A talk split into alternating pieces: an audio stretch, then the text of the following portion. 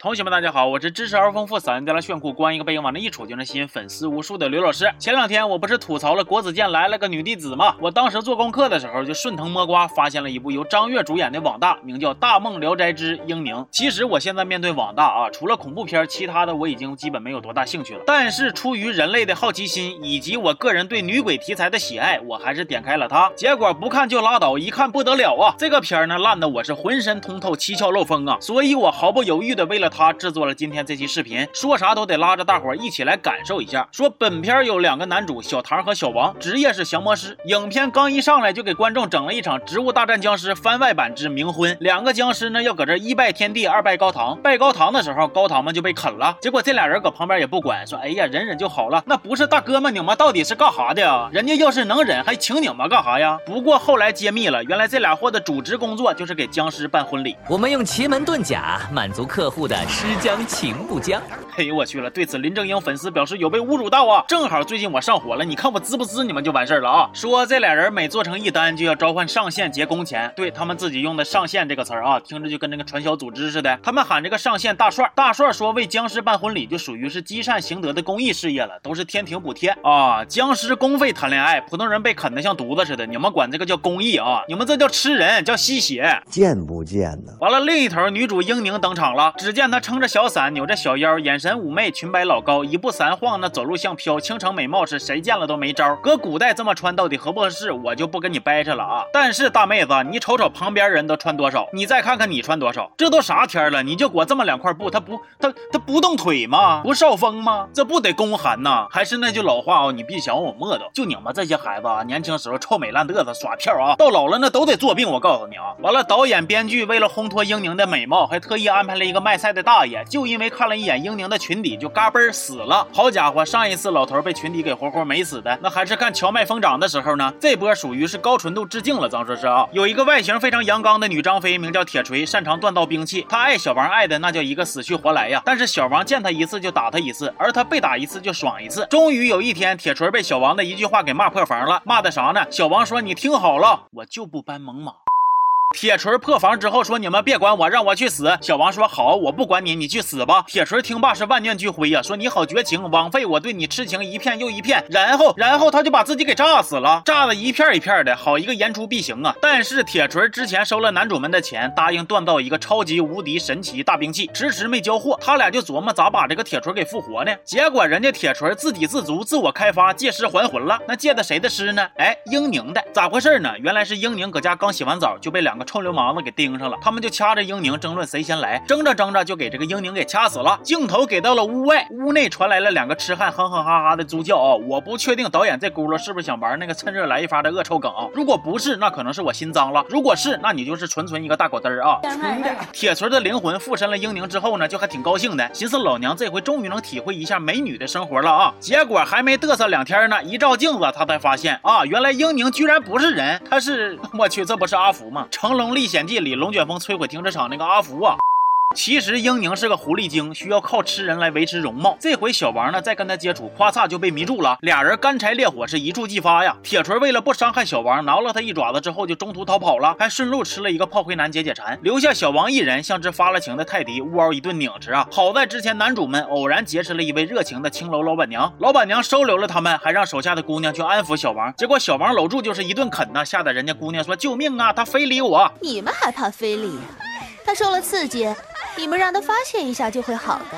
那这轱辘看的我是真想隔着屏幕把这个大问号子甩你们脸上啊！完了，小唐搁旁边看着就馋呐，就开始聊着老板娘，还问他说：“你年轻貌美的咋干上这个了呢？这不白瞎了吗？”果然拉良家女子下水，劝风尘女子从良，这是国际惯例，都让你给玩明白了啊！老板娘说：“小王这是情癫发作，必须得控制住。”小王就各种作妖啊，哭唧赖尿啊，说：“你们撒开我，我必须要找铁锤，我爱他，我爱他。”哥，你这是爱吗？我都不好意思点破你啊！就这部片子啊，剧情方面的脑残都在我意料之。中了，但是二零二零年上的电影，在制作方面还能粗糙到如此之程度，我真是没想到啊！BGM 用蜡笔小新的，我就不说啥了。你们瞅瞅这个，这是啥呀？隐藏植入啊！还有这块摄像大哥，你这个小红帽，他他挺新潮啊！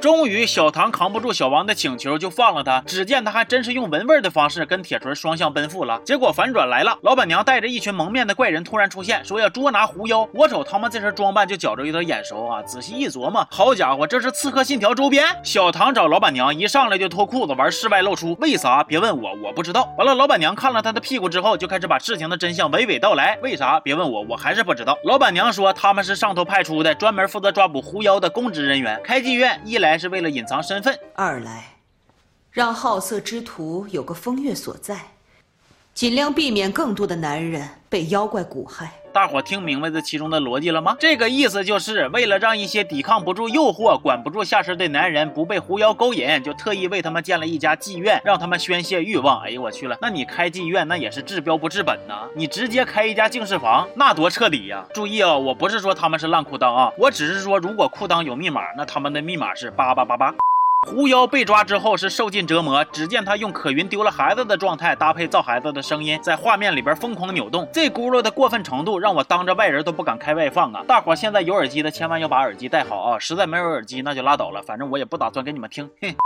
另一边，小王也是痛苦万分。他说他确定自己现在真的是爱上了这个二合一女人，英宁、铁锤，他都爱。懂哥，我懂啊，就是爱上了他的身体和他的灵魂呗，是吧？那我寻思，之前铁锤不好看的时候，你天天揍人家，是因为那个时候他的灵魂你不喜欢吗？终于，小王说服小唐掩护他去救人，结果突然出现了一群杀伤力奇高的妖娃。妖娃帮小王把道士们都给杀了。小王说：“宝贝，现在没事了，咱们走吧。”英宁说：“不行，那我会吃了你啊。”小王又说：“那我就想想办法把狐妖从你的体内。”驱走，英宁说：“那我就变回铁锤了。你还会喜欢我吗？”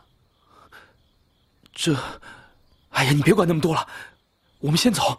这个时候反转又来了，英宁被之前他吃的炮灰男他爹偷袭了，死了。但是小王依然不死心，就让小唐给他和英宁办冥婚，要去阴间把英宁给带回来。结果掀盖头的时候，小王就犹豫了，掀起了他的盖头来，会是英宁还是铁锤？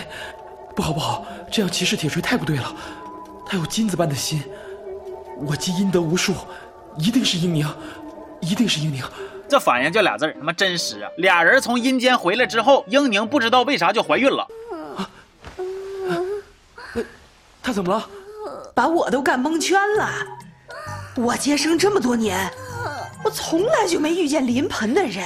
还这么爽，把床单滚得如此的销魂。英宁爽完就生下了一个妖娃，那这到底又是咋回事呢？反转又又又来了，原来这一切的幕后 boss 竟然是男主们的上级大帅，就是最开始说要男主他们做公益冥婚的大帅。大帅其实是英宁的亲妈，得罪过狐妖，所以生下英宁当天就死了，还永世不得轮回。英宁也成为了狐妖，所以他就搞冥婚，培育妖娃，帮助英宁杀人。那电影看到这儿，我早就已经不在乎剧情了，但是豆瓣有一条评论给我给看乐了，哼，评论说呀。铁锤是眉毛和胡子长反了，英宁的亲妈是嘴和局部地区长反了。别着急呀，同学们，笑点还没完呢。英宁不是生了个妖娃吗？妖娃跟英宁他妈不知道为啥就合体了，然后突然就变成了一个长鸡就长虎牙的老外了。对，老外近亲杂交变异了。这个时候反转又又来了，原来小王还有一个隐藏身份，他的前身就是荡魔路神朱刚烈。对，朱刚烈，他是朱刚烈呀！救命啊！谁来救救我呀？更幽默的是，片方可能是没有预算拍最终的大战了，就整了一个自带解说，一句话就把结局给带过了。说铁锤重生了，小王决定要抛弃外在，跟他好好的在一起。小唐爱上了那个捉妖老板娘，可惜老板娘在大战之夜丧生，徒留他一人伤神呐。最后的最后，这位兄台，你的这个李子栗子梨能给我吃一口吗？我好饿。滚！